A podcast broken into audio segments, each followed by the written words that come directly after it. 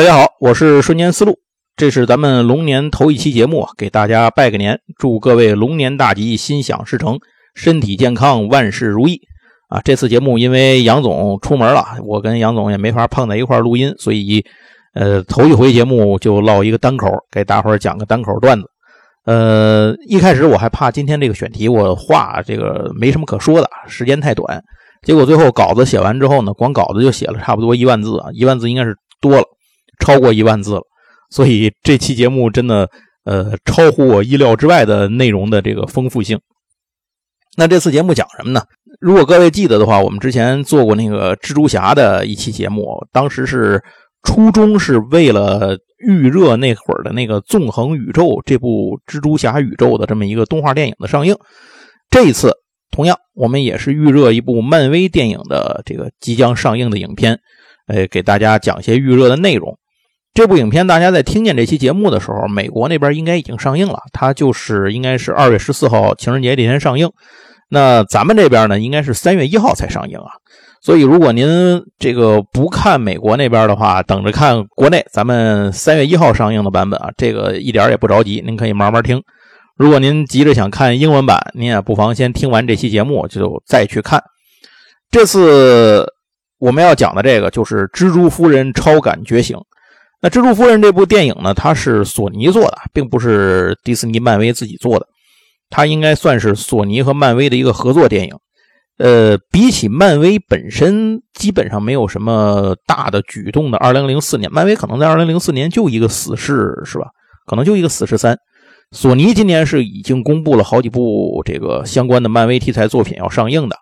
这之前呢，索尼就一直对蜘蛛侠算是情有独钟，当然也是因为这个非常热门的 IP，一直版权就攥在索尼旗下的哥伦比亚电影公司手里头。这种金字招牌不拍电影，或者说不多拍点电影，那就属于是这个有钱不赚王八蛋了。所以索尼呢肯定不会这么干。那今年的蜘蛛夫人、猎人克莱文，然后还有毒液的这个新的一集，都是对这个蜘蛛宇宙的一个扩展。在正式开始讲蜘蛛夫人的预热内容之前，我们先来盘点一下索尼的蜘蛛宇宙都有什么东西。啊，对了，在这先说一句啊，您没看电影可以放心大胆听这期节目。我这期节目的所有内容都来自于，呃，蜘蛛夫人里面那些角色的原本的漫画作品的相关的介绍，以及从它放出来的预告片里面看到的一些内容分析和设想，不会涉及到剧透。如果真有剧透，那就是我猜对了，他也是胡蒙的。首先，咱看看之前这个所谓索尼的蜘蛛宇宙里头，到底现在都有些什么组成部分。二零零二年是第一部蜘蛛侠的诞生啊，然后二零零四年是蜘蛛侠二，二零零七年呢是蜘蛛侠三，然后到二零一二年又重启了超凡蜘蛛侠，二零一四年超凡蜘蛛侠拍了二，再之后版权又发生了变化，到二零一七年漫威和索尼联合拍摄了蜘蛛侠英雄归来，二零一九年是蜘蛛侠英雄远征，到二零二一年就是蜘蛛侠英雄无归了。也因为这样呢，就是它这里面呢发生了一些变化，更换主角，于是诞生了托比·马奎尔、安德鲁·加菲尔德还有汤姆·赫兰德这三位广为人知的蜘蛛侠的形象。这里变更演员的主要原因呢，是因为导演和资方的一些分歧，然后还有版权的这种变更啊等等这些因素造成的。但无心插柳柳成荫，结果反而让后来蜘蛛宇宙的这种多元宇宙的概念变得更加合情合理了。就是之前那些蜘蛛侠啊，它都是不同时空里的，所以呢，有长得不一样的这么几位，并且在《蜘蛛侠：英雄无归》里面还真就搞了一个三代蜘蛛同台的这么一个呃剧情出来，形成了一个意外的惊喜。另外，索尼的蜘蛛宇宙有关的作品还有，比如2018年上映的《毒液》，然后这就是那个《毒液：致命守护者》嘛。等于给毒液这个外星共生体家族也算是留了一个这种影视的大门。从这个地方，二零二一年《毒液二》上映之前，漫威和这个索尼合作的《蜘蛛侠三》电影的彩蛋里面也有毒液的登场。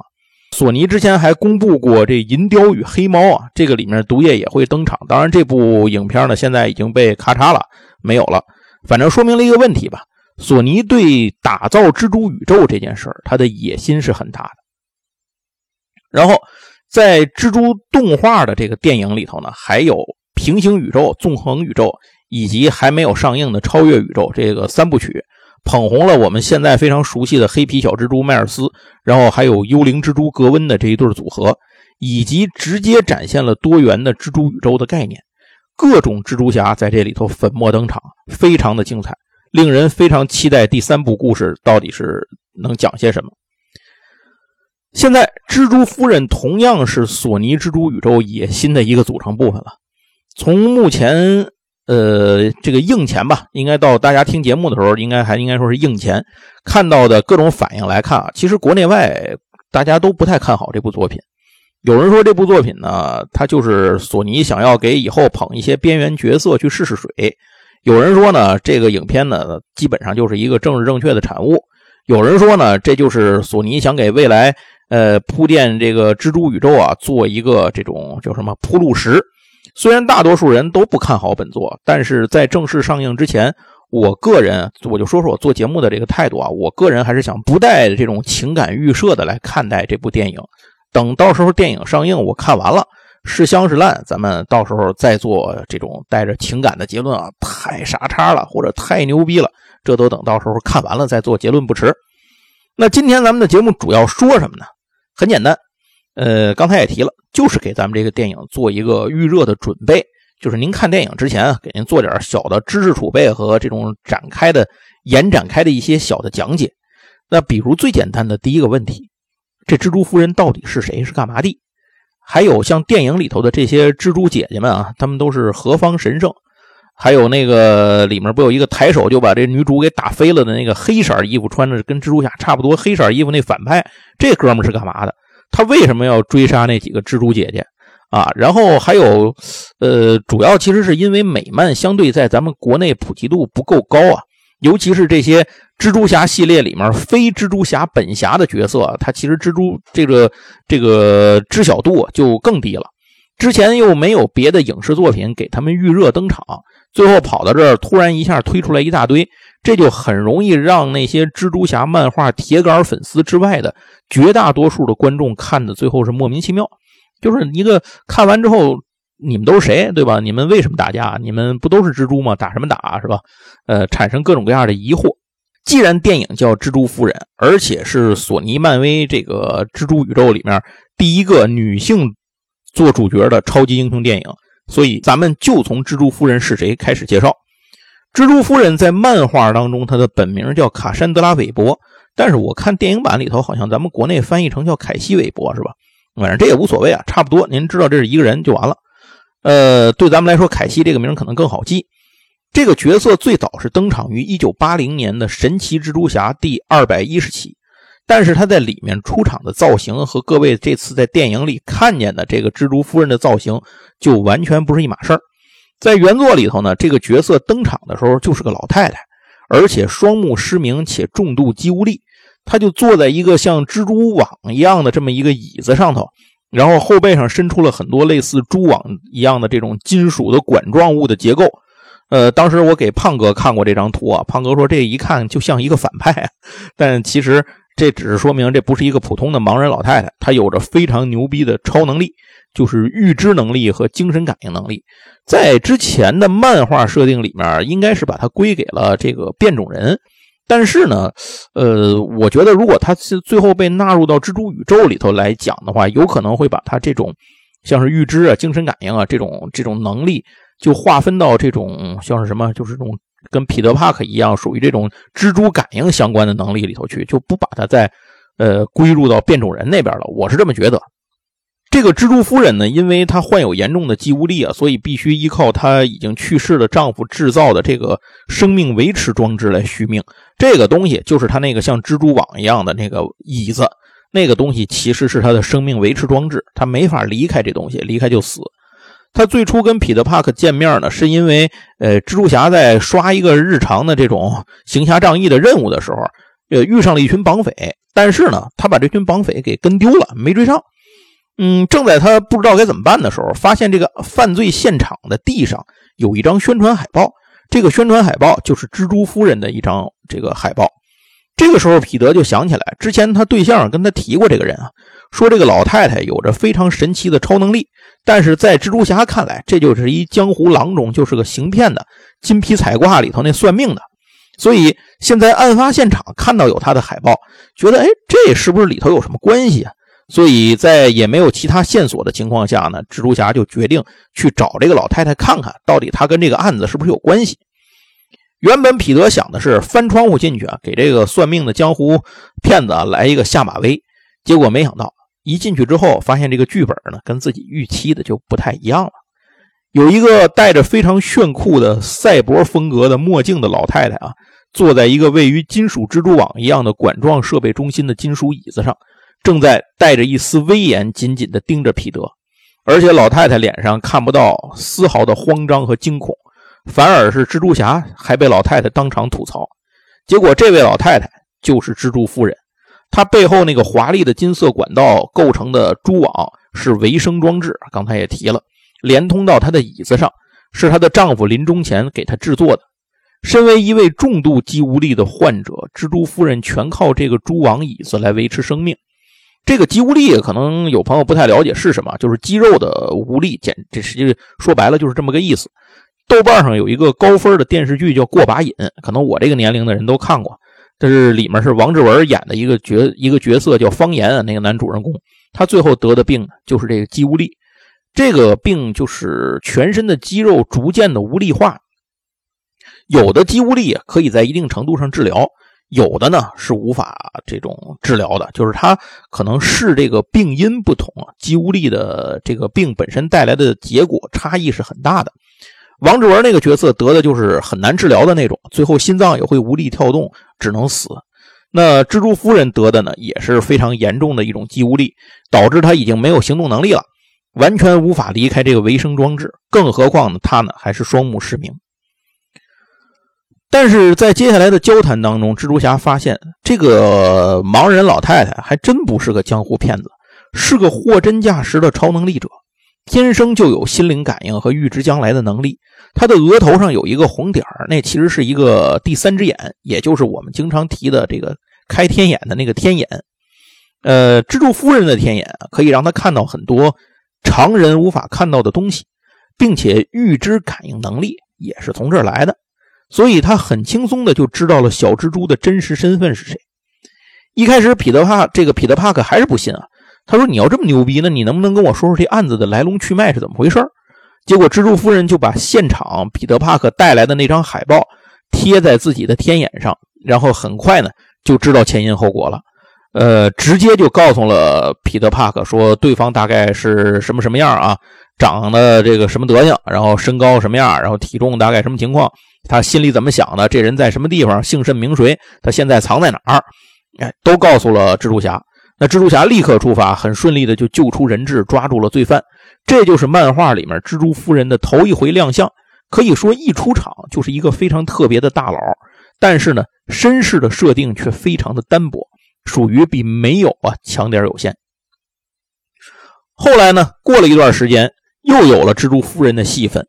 反派汤姆卡西迪派了红坦克，这是一个非常牛逼的这种力量型、壮汉型的这种反派。派了红坦克去绑架蜘蛛夫人，蜘蛛夫人呢，自然也感应到了这种威胁，于是提前打电话把蜘蛛侠喊来帮忙。可是没想到，蜘蛛侠到了之后，他倾尽全力也挡不住红坦克，最后还是让红坦克呢抓到了蜘蛛夫人，并且很粗鲁的一把把蜘蛛夫人从维生装置那椅子上给揪下来了。这样就导致蜘蛛夫人立刻进入了一个濒死状态。红坦克一看呢，以为蜘蛛夫人死了呢，所以他顺手就把他给扔下就走了。就是人反正也死了，我这任务也就不用干了，扭头就走了。结果蜘蛛侠呢，赶紧过来一看，老太太还有一口气儿，于是呢，赶紧人工呼吸把她救醒啊，掉了她一条命。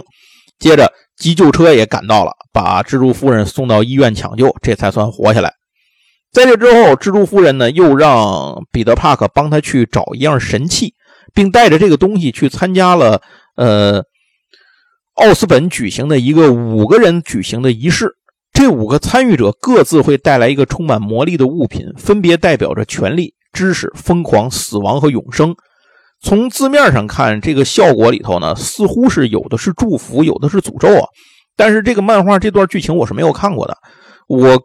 就是之前看了一些介绍，感觉上，呃，好像是参与仪式的这五个人能得到这个五项里头的哪一种，全看造化。反正最后蜘蛛夫人获得了是永生的效果，但是这里头的永生呢，指的是她的寿命，而不是她的肉体状态。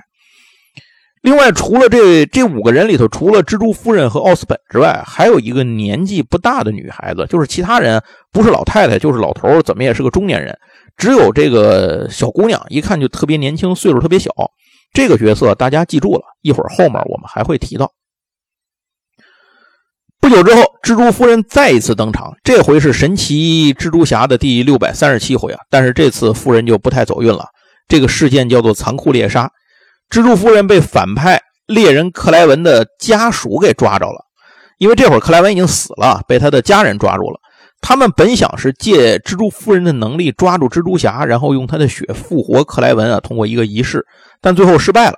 不幸的是，蜘蛛夫人也被猎人克莱文的妻子萨莎恼羞成怒之间啊，一刀抹了脖子。在临死之前，他将自己的超能力传给了一旁同样被抓来的二代蜘蛛女侠，叫茱莉亚。到这为止，可以看到漫威对蜘蛛夫人这个角色的处理其实是非常随意且无情的，可以说就是一个这个纯纯的工具人。一开始可能是拍脑门，哎，想到了这么一个灵感的角色，赶紧把它画下来了。但是发挥了一下，发现不知道为什么没有办法深入发掘它的价值。最后觉得实在没什么用啊，干脆就写死算了，省得费事儿。对这种非一线角色的这种操作，漫威也处理过很多了，可所以可以说呢，也不算意外。但是后来，显然漫威的编剧觉得这个角色死了以后也可以再利用利用，于是他们又把蜘蛛夫人在《死亡不在克隆阴谋》这个支线故事里面给复活了。就像那句话说的啊，在超级英雄漫画里面，除了蝙蝠侠的爸妈和彼得·帕克的叔叔之外，没有人能真正死去。蜘蛛夫人被一个叫胡狼的反派用克隆的方式给复活过来，负责去找一个黑客的位置。可能有人会觉得这个角色是不是从此得到重用，走上了新舞台呢？并没有。故事里面，蜘蛛夫人不服从胡狼，拒绝服用稳定身体的药物，最后在赶来的二代蜘蛛女茱莉亚的怀里再次死去。不过死前呢，也把胡狼藏身的位置告诉了茱莉亚。那到这儿为止，就是蜘蛛夫人目前在漫画作品世界里主要登场的呃情节和相关的剧情。所以还是那话吧，从这个角色的表现上来看，对于漫威来讲，我个人感觉啊，他就是个可有可无的路人角色。非常之边缘，这个存在感最大的作用就是给二代蜘蛛女提供了新能力。那其实从漫威公布的数据来看，蜘蛛夫人设定的智商是非常高的，可是她是一个设定上特别偏门的角色，剑走偏锋。因为肉眼可见的就是其他所有的数值都是最低值，只有智商上特别高。嗯，这样也合情合理吧，毕竟他是一个双目失明而且重度肌无力的这个残疾老人嘛。这一次，索尼漫威会选他出来当电影主角，我估计是没有人能想到的。这也是大家都不看好这个片子的另一个重要原因。《惊队二》，咱们之前看那个《惊奇队长二》，大家这么骂街啊，这个垃圾片子。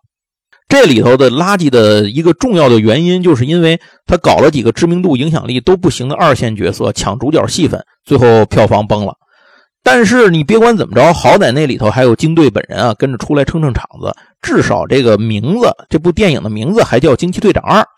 但这次就直接把一个非常边缘啊，差不多四五线的角色拿来做电影主角来命名，然后还是一个命名主角。光是从这一点就有一种没有困难给自己创造困难的那种劲儿啊，给人的感觉。更何况这次登场的。还不是原来漫画版本的蜘蛛夫人的造型啊！当然了，如果我们真出来一个说不能动换啊，盲人啊，一老太太啊，坐在维生装置上这么一个形象，十之八九可能也不会讨喜，而且他也没办法去带这个戏，这个倒是可以理解。而这一次，呃，定义上从时间的定义上，它应该是蜘蛛夫人，其实就是那个漫画版的前传时间。至少主演这个女主演约翰逊在接受采访的时候，她自己说。这个故事是发生在蜘蛛夫人坐上维生装置之前，呃，最初获得超能力的那个时候的事儿。但这个设定在时间上显然又跟漫画有明显的冲突，因为其他三个蜘蛛妹子啊，在年龄上和蜘蛛夫人比，应该是有这个好几十岁的差距。按照呃，就是按照我们的理解，如果说蜘蛛夫人嗯，从年龄上看，她其实应该是那三位祖母这个这个级别岁数上的人，这事儿才是对的。但是预告片里头呢，其实给了一个年代的提示，咱们一会儿后面会细说到。嗯，这个地方呢，我觉得就是一个电影自己设定的一个吃书的纯的情节设定了啊。可是它埋了很多让人不太理解的地方，咱们后面再说。另外说句题这个题外话，虽然漫画里面蜘蛛夫人的戏份不多，但是在九四年的动画里，蜘蛛夫人也是登场了的，蜘蛛侠的那个动画，而且登场感觉那个气势还是蛮强的。并且给蜘蛛夫人配音的人是谁呢？是斯坦李的夫人。这有人问了，你别管他怎么吃书，怎么推倒重来，这个设定重新做，那另外不还有三个主要角色的这个蜘蛛妹子吗？就这仨人是谁呢？他们仨的名气能不能帮忙拉动这个票房，拉动这部戏呢？其实我觉得啊，如果各位心里有这种想法的时候，已经从一定程度上说明这三位是做不了这事儿的，因为没人知道他们是谁啊，或者说知道的人很少。毕竟，超级英雄这种纯粹的商业片它就是应该是面向大众观众的。只靠小圈子啊，对能有这种，比如说能有人对蜘蛛侠世界的所有的这个角色如数家珍啊，这种硬核粉丝群体有吗？一我相信一定有，但是这个圈子我相信一定也大不了。所以角色缺乏普遍号召力，在这就是个硬伤。那之前有 N 部的漫威的作品啊，包括这个 DC 的作品啊等等，有 N 部作品。在票房和口碑双扑街，其实我觉得已经说明了这个问题。这三位蜘蛛妹子虽然比蜘蛛夫人确实有名气，但是离着有票房一线号召力的水准，我觉得还真的是排不上。咱们一个一个来介绍。头一位叫茱莉亚·卡彭特，她是第二代蜘蛛女侠，这是一个在漫画世界里诞生比较早的角色啊，比蜘蛛夫人要早，七七年就出场了。她的超能力呢，并不是被蜘蛛咬了。而是在学校里的时候，有一次被意外注入了一种蜘蛛和植物混合的毒素，啊，给他带来了，结果他没死嘛，给他带来了超能力。所以这就说明一个问题啊，大家还是要好好上学，不要逃学，说不定哪天在学校里你就有超能力了。茱莉亚初次登场的是漫威的一个大事件，就是秘密战争，这也是漫威历史上销量最好的大事件之一。二代蜘蛛女侠的标志性的装束就是黑白战衣。这黑色的底儿的为衣服啊，上面有白色的蜘蛛 logo。他登场的时候，正好也是蜘蛛侠穿上黑白战衣的时候。这一段在我们当时讲纵横宇宙那期节目的时候，主要提到过。这这一段，这个这是个一个闹个非常大的一个段子。呃，蜘蛛侠想换黑白衣服这件事儿。总之，蜘蛛侠那会儿啊，他最后的这个剧情的解释是，蜘蛛侠那会儿当时是由于这个。呃，就是毒液他们那种共生体变化出来的这种战服，呃，穿在身上了，所以呢，解释了一下他为什么会变成这样。那黑底白蜘蛛的这个 logo 的造型为什么会变成这个样子呢？是因为蜘蛛侠在当时创造这个战服样子的时候，联想到了茱莉亚的这一身造型，然后所以才诞生的。茱莉亚后来啊，其实是加入过这个主力队伍的啊，他加入过鹰眼领导的复仇者联盟的分支组织，叫西岸复仇者。这个呢，就是因为复仇者人太多了，故事需要需没有办法把这么多牛逼的人都凑在一块儿，所以就拆了一支出来，在西海岸活动。这里头包括鹰眼，就是鹰眼是领导人，呃，幻视是主，在幻视的提倡下成立的这么一个组织，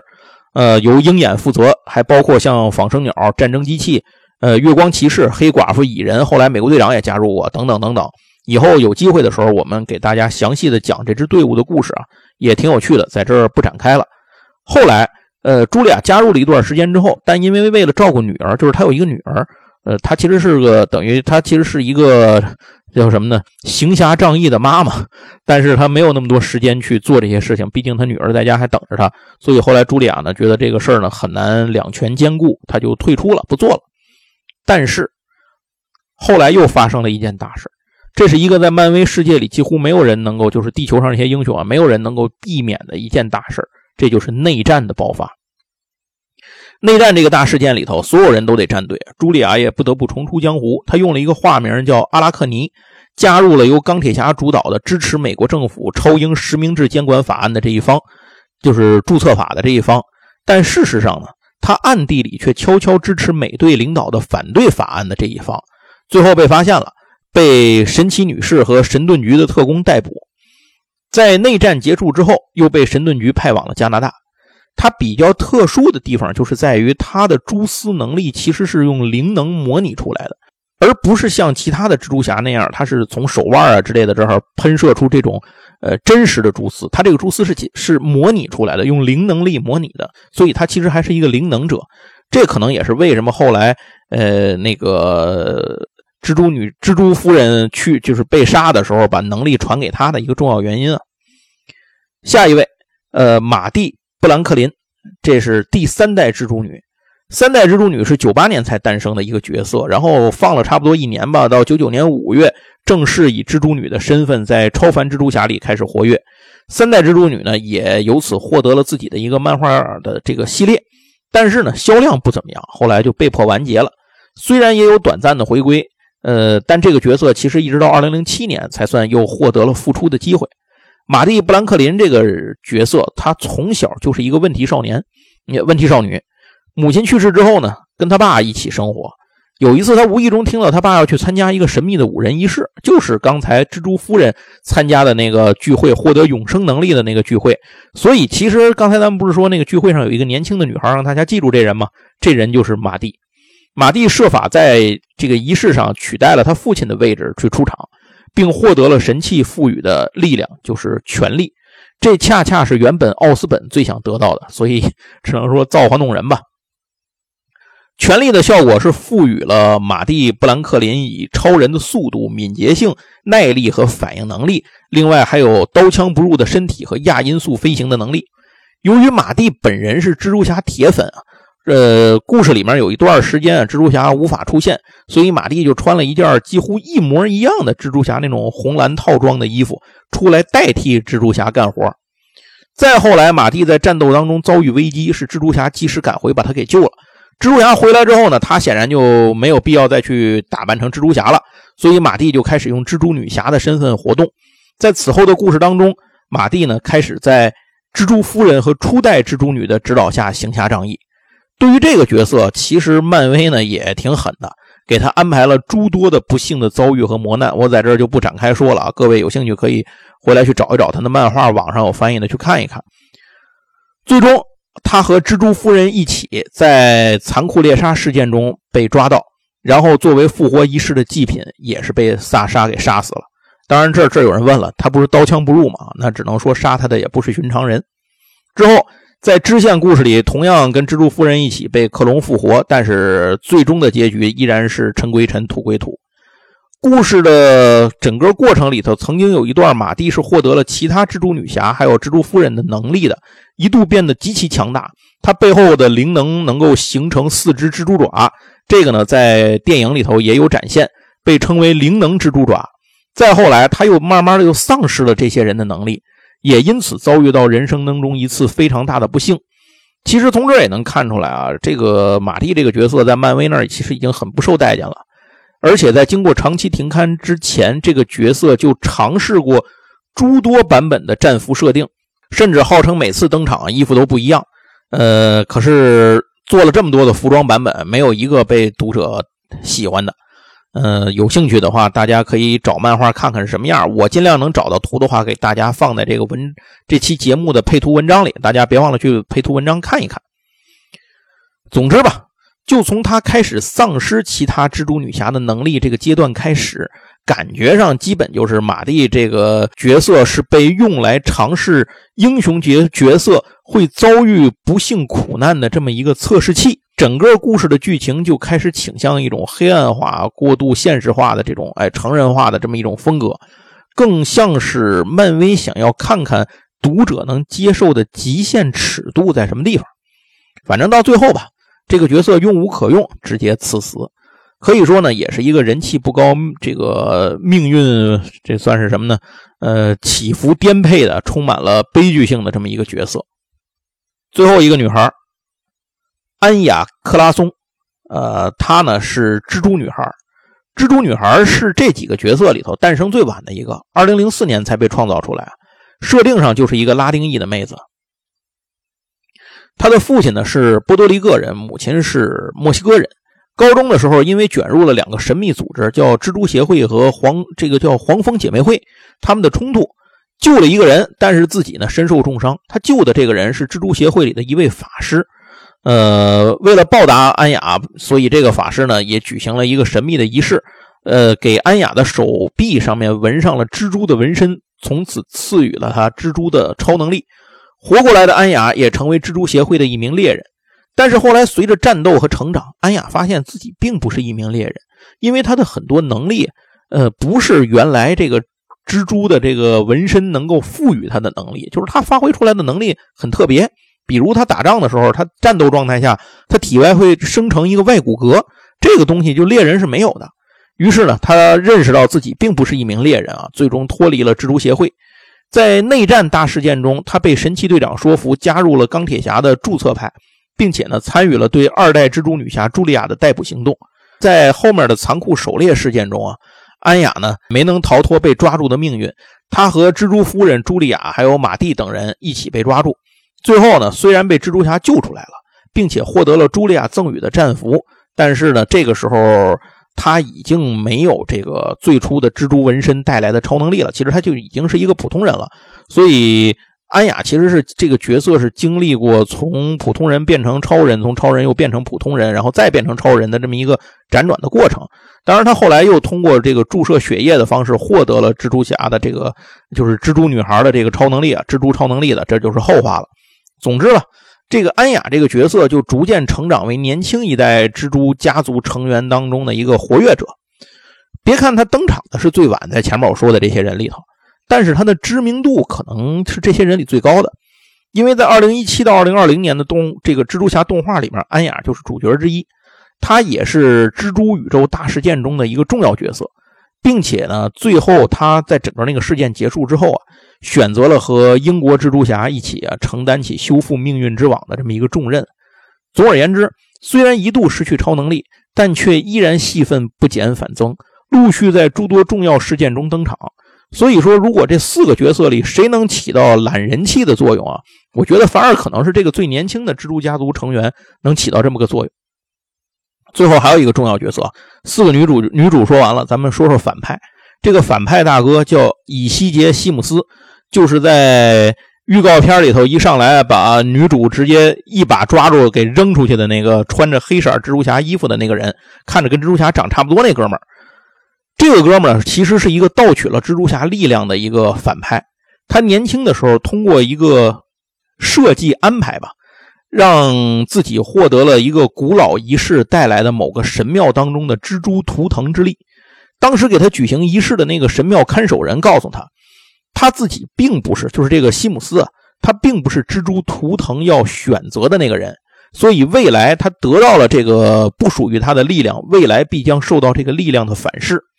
多年之后，西姆斯在漫画里登场的时候，已经是一个白发老者了。但是在这些年里头，他用自己的超能力赚足了钱啊，创办了一个蛛网集团。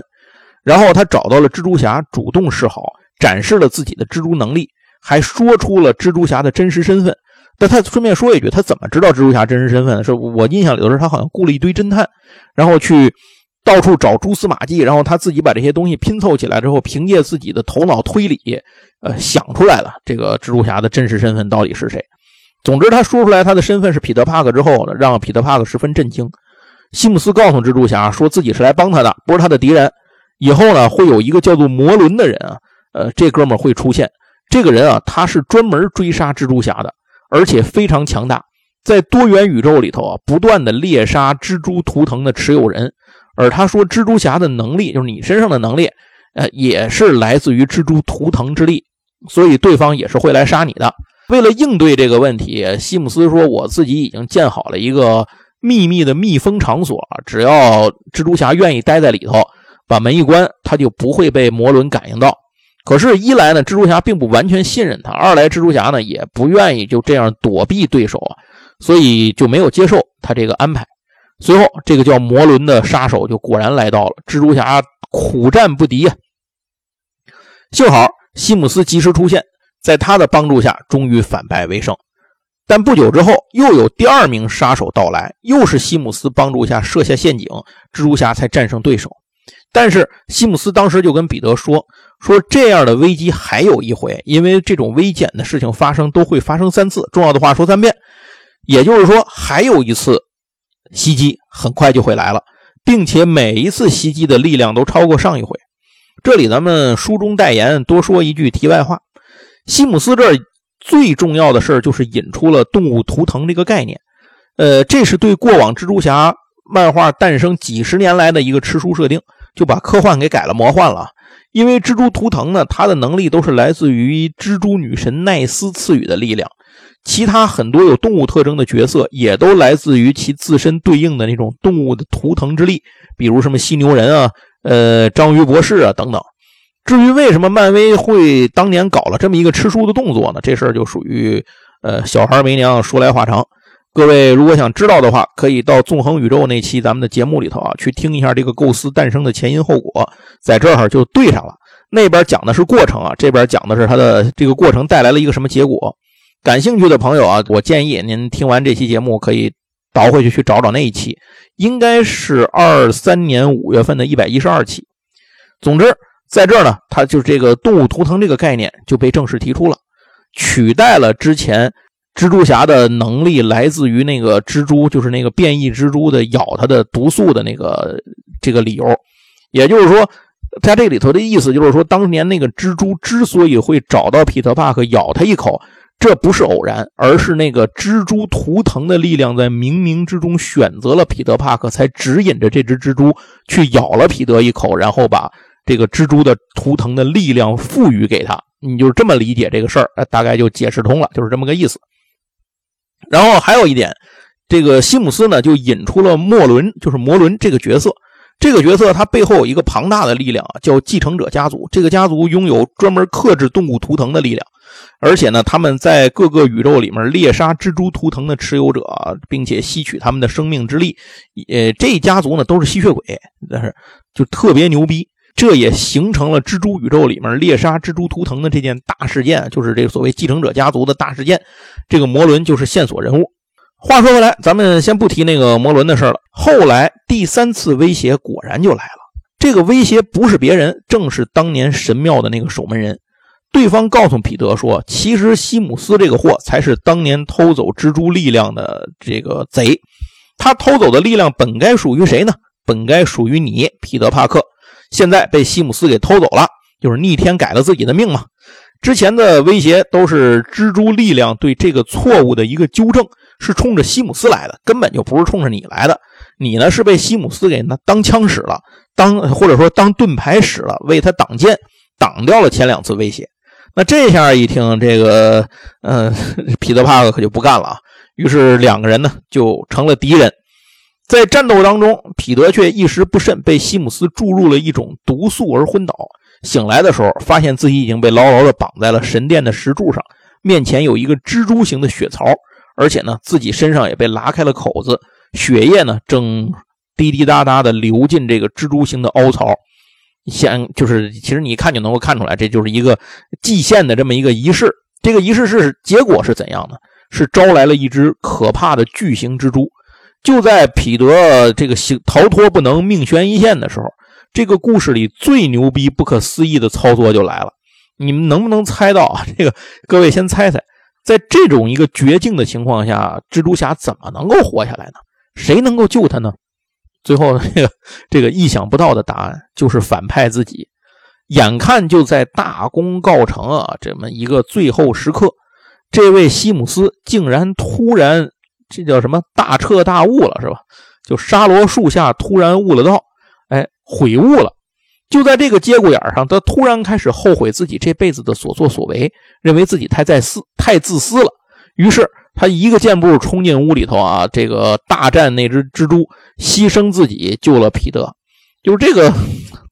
这个非常匪夷所思的剧情安排，我就觉得这个，呃，不知道各位是不是能明白这个作者的逻辑啊？反正我是没太明白，感觉就属于剧情给他强行洗白。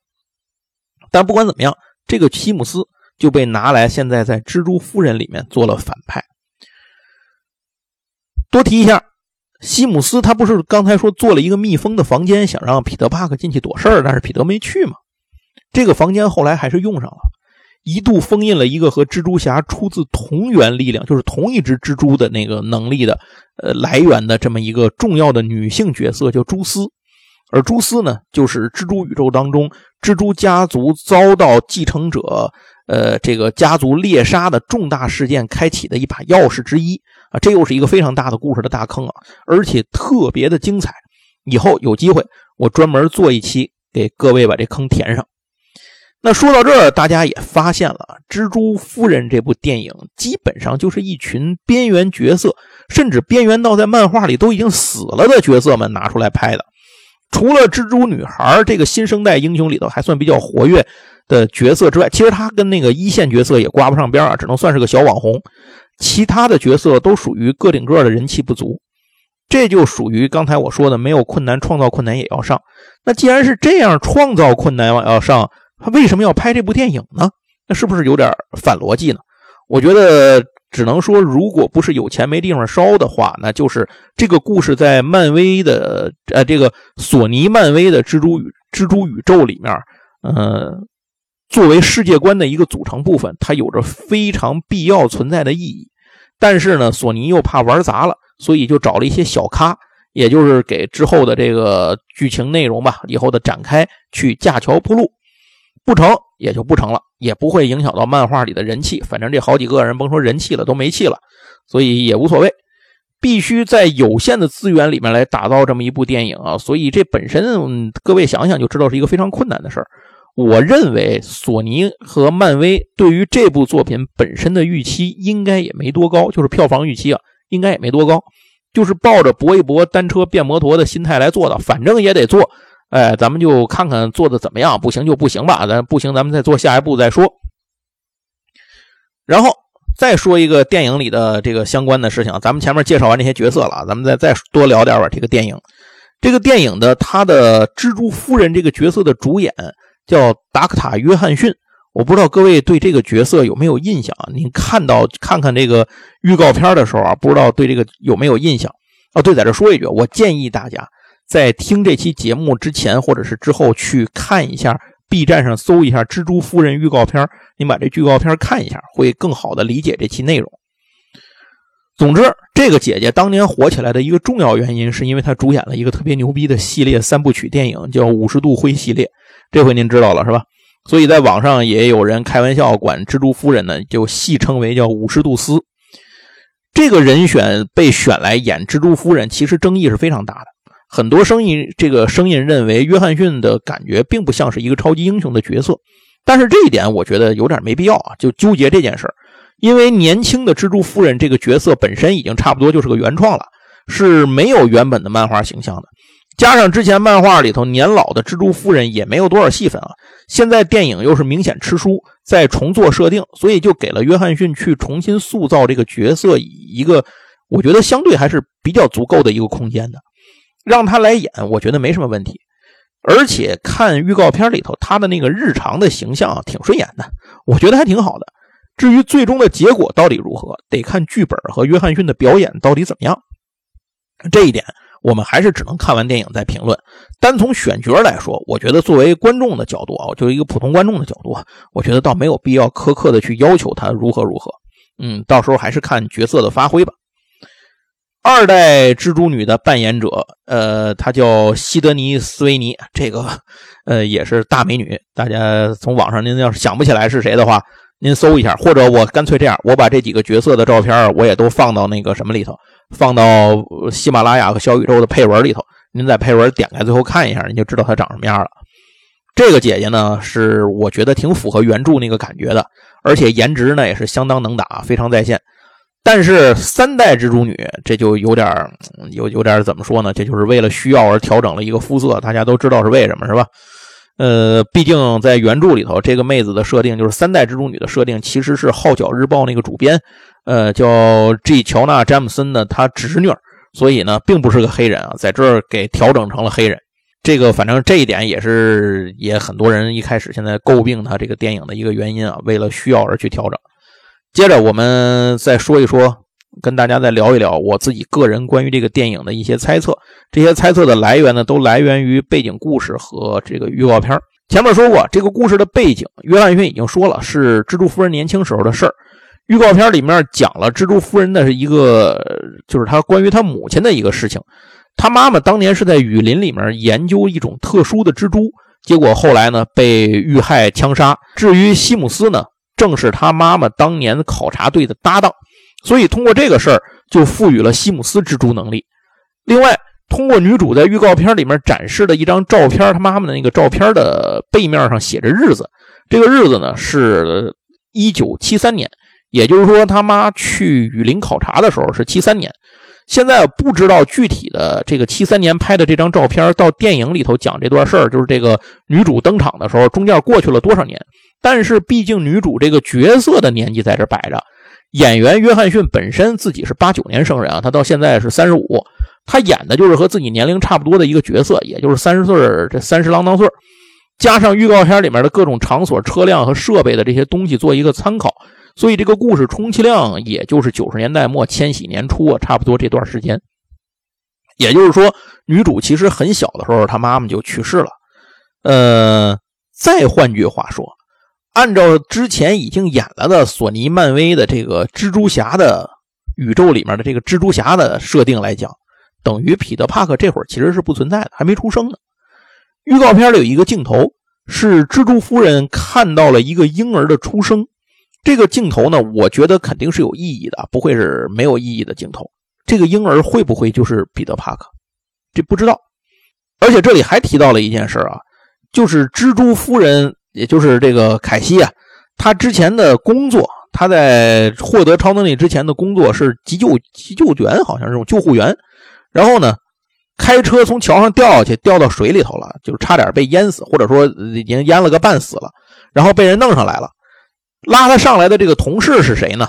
就是蜘蛛侠的叔叔本，年轻的时候的本。所以这个电影里头也有可能会出现年轻时期的梅姨啊，这这也是有可能的。所以有没有可能当时他是因为接触到了本啊？其实等于就是触发接触到了这个呃蜘蛛侠彼得帕克他们家那一支上的血脉，所以他就看到了彼得帕克的一些相关的未来呢？这个就不好说了，因为他的能力是预知未来嘛，在这被激活了，哎，这个就是。濒死体验把他的这个超能力给激活了，总之这些事儿呢，就从这儿就都联系起来。那到底是不是这么回事啊？我也不知道，只有等看完电影之后，各位可以回来可以回答一下，猜的对不对？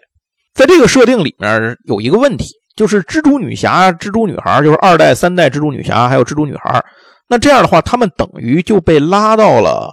和蜘蛛夫人年轻的时候差不太多的这么一个年龄层上，可能也就差着这么差的岁数不多吧。他们都是像他们有的是学生，有的是这个什么，反正就是大学生之类的，二十来岁出头。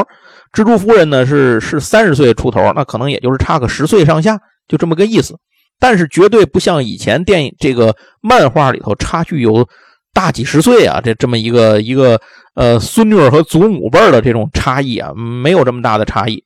那这样的话，是不是彼得出生之后，这几个蜘蛛女侠、蜘蛛女孩都成他长辈的这个岁数了呢？所以这一点，故事后面怎么圆这件事呢？我我我一直想不太明白。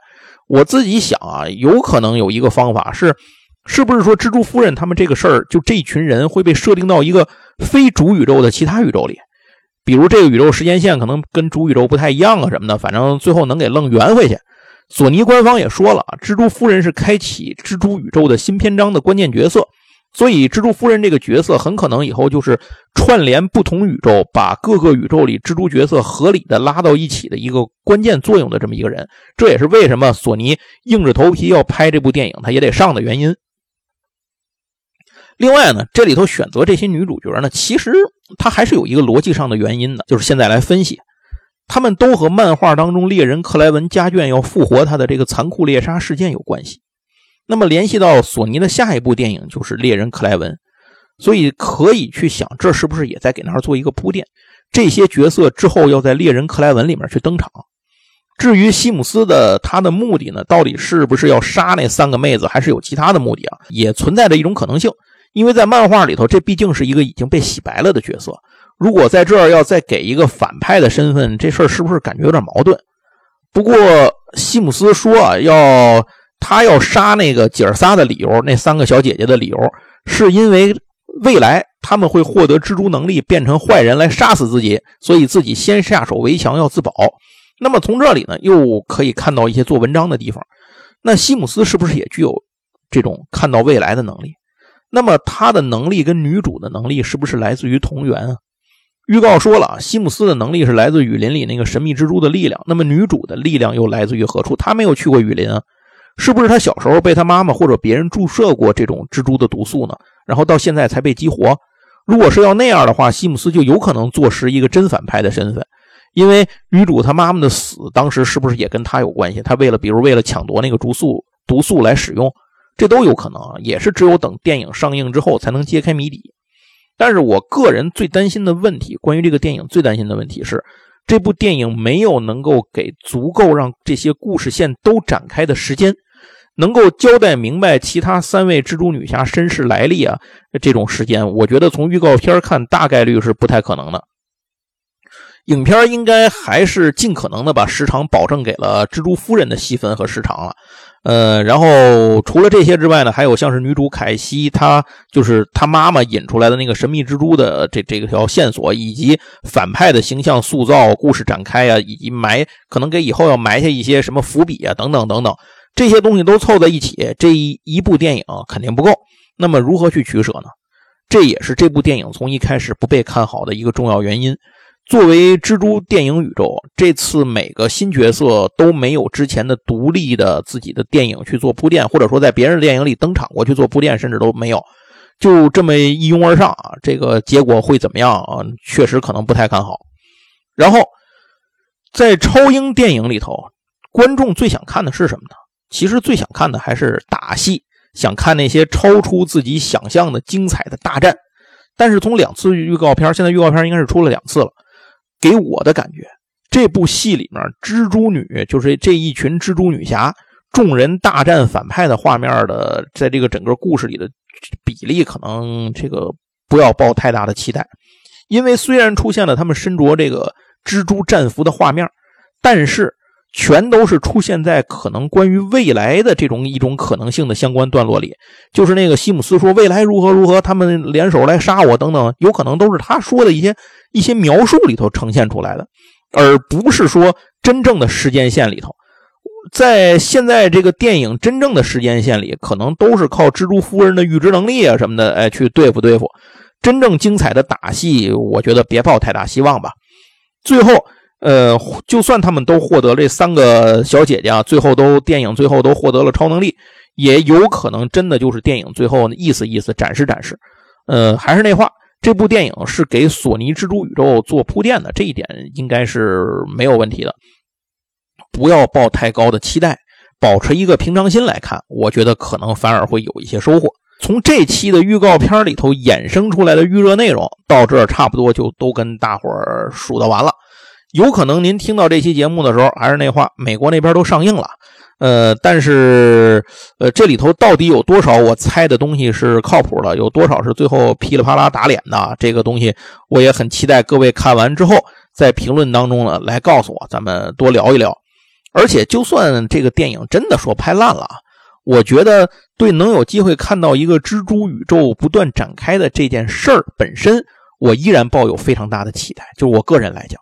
所以。就是无论到时候口碑如何，三月一号中文版上映的时候，我应该还是会去买一张票看看的。呃，大不了就炫张票进去嘛。那这期节目呢，咱们就聊到这儿，感谢大家的收听，希望能够帮我们的节目点赞、转发、投张月票。最重要的，期待您的留言互动，能和大家多做交流沟通，其实是我们做闲聊八匹马